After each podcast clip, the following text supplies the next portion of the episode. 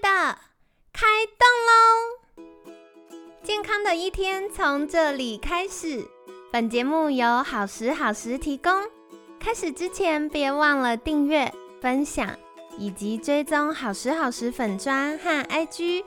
若想帮助心爱的人变健康，也欢迎一起加入健康管理师证照班的行列。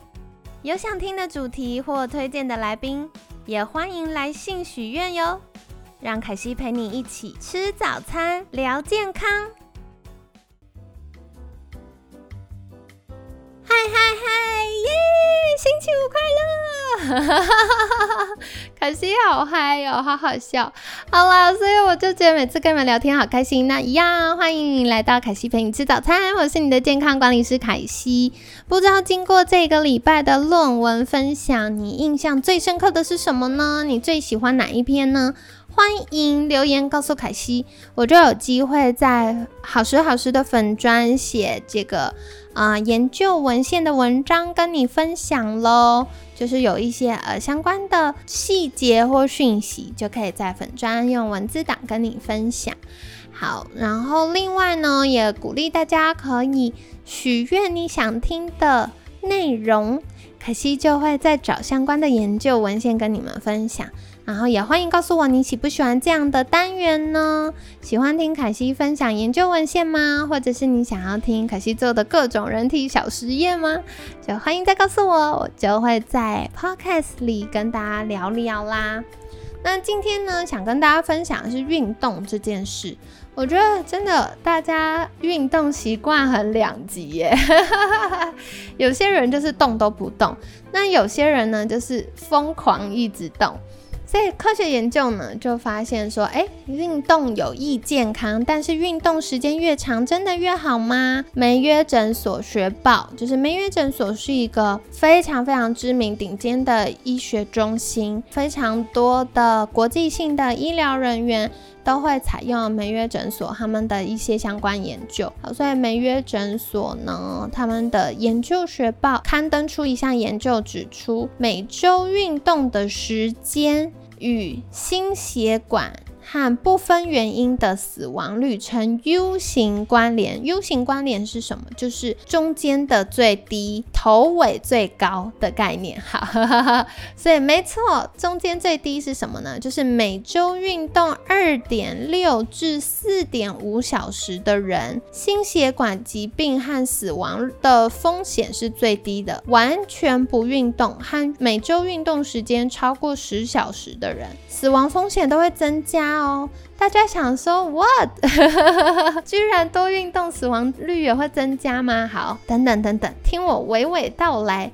这项数据呢，是长达几十年的哥本哈根城市心脏研究。这份研究从一九七零年代，哇，你看超久的。一九七零年代以来呢，招募了上万名的丹麦成年人参加。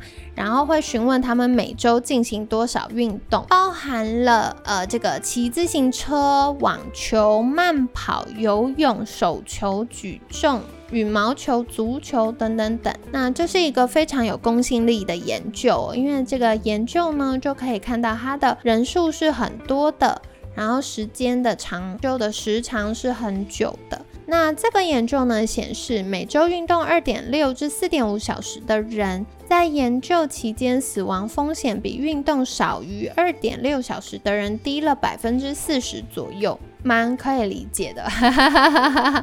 他能够好好运动，应该不会太差。可是很酷的事情是，每周运动超过十小时的人，死亡风险反而高于每周运动二点六到四点五小时的人。嗯，这是为什么呢？好，等下凯西来跟你说。那研究人员也把运动时间和走路步数做了简单的互换，所以啊，每周运动二点六小时，相当于每天运动三十分钟。好，也就是步行七千到八千步。那每周运动四点五小时的人，相当于每天走一万步。嗯，凯西个人的想法呢，我觉得。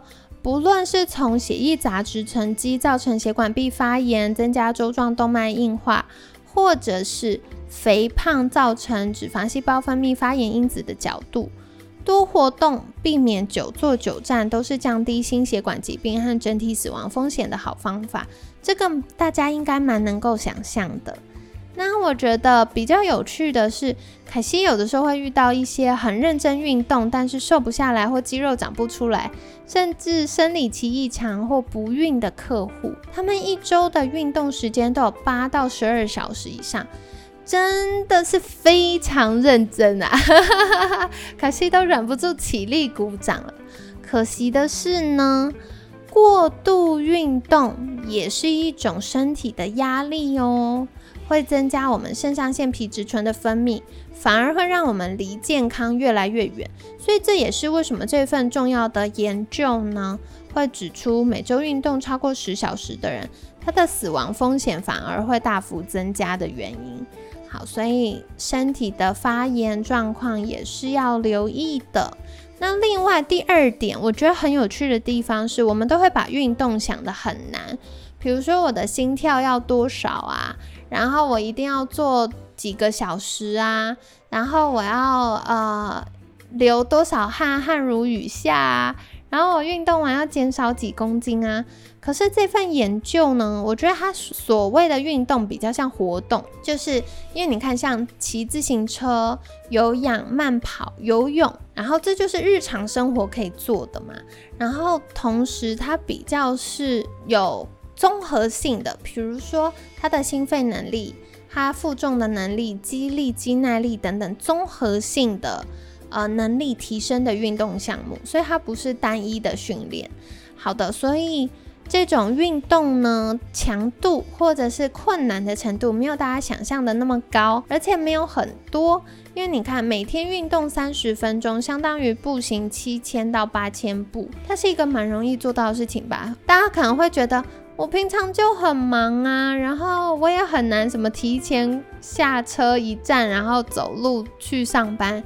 可是凯西最近的做法就是，我只要讲电话，我就走来走去，因为讲电话的时候你也很难专心在处理别的事情嘛。所以我就是给自己一个制约，只要我讲电话的时候，我就站着讲，不然就走来走去讲。然后或者是我如果要吃饭的时候，我就是。会尽可能的走远一点，买回来吃，然后不要叫外送回来之类，就是给自己一些小制约的做法，那就很容易达到七千八千步喽。跟大家分享，就是其实没有想的那么难啦。那可以在生活当中尝试看看，或走走楼梯啊，然后看电视，想要看电视的时候就站着看。那因为你没有坐着，你坐着就会懒得动，可站着的时候，你就会想说，那顺便。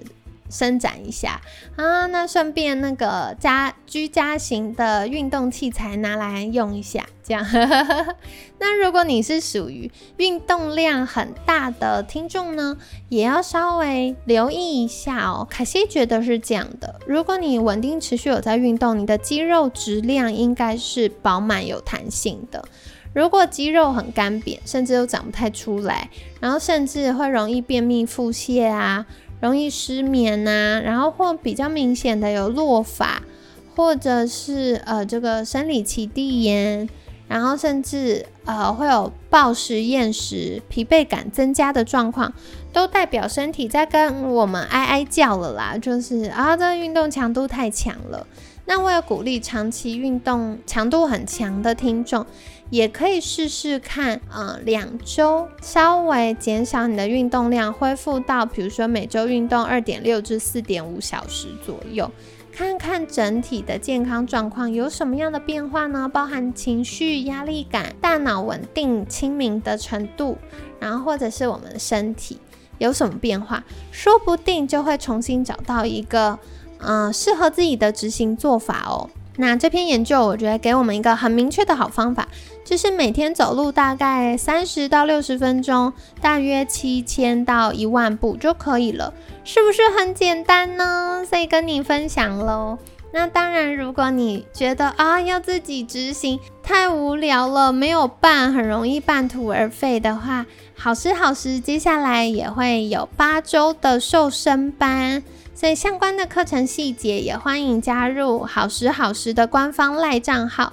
那我们课程呃相关的细节就会在官方赖当中提供给你啦。好，所以不管是想要线上参与，或者是参与实体班的话，我们会有这个八周瘦身班。另外，八周瘦身班也有规划企业版本，所以如果有企业或组织、社区想要有这个团体一起健康瘦的八周瘦身班，学习饮食、睡眠、压力管理，还有这个肠道、肝脏健康。同时有运动的概念和健管的概念整合在一起的课程，那也欢迎再联系凯西哦。好的，所以今天感谢你的收听，希望你喜欢这礼拜的论文分享。我是你的健康管理师凯西，每天十分钟，健康好轻松。凯西陪你吃早餐，我们下次见，拜拜。